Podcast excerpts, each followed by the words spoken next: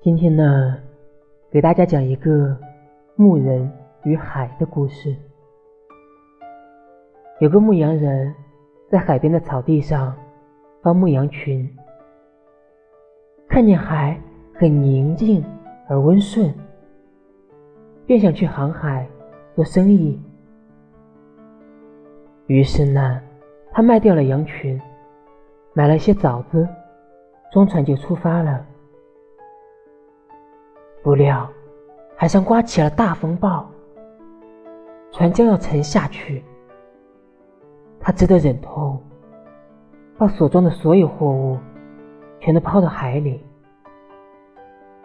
才乘坐着空船幸免于难。很久之后，有人路过海边，偶遇海面很宁静，大为赞美。牧羊人却对他说：“好朋友，大海又想要枣子了，所以才显得如此宁静。”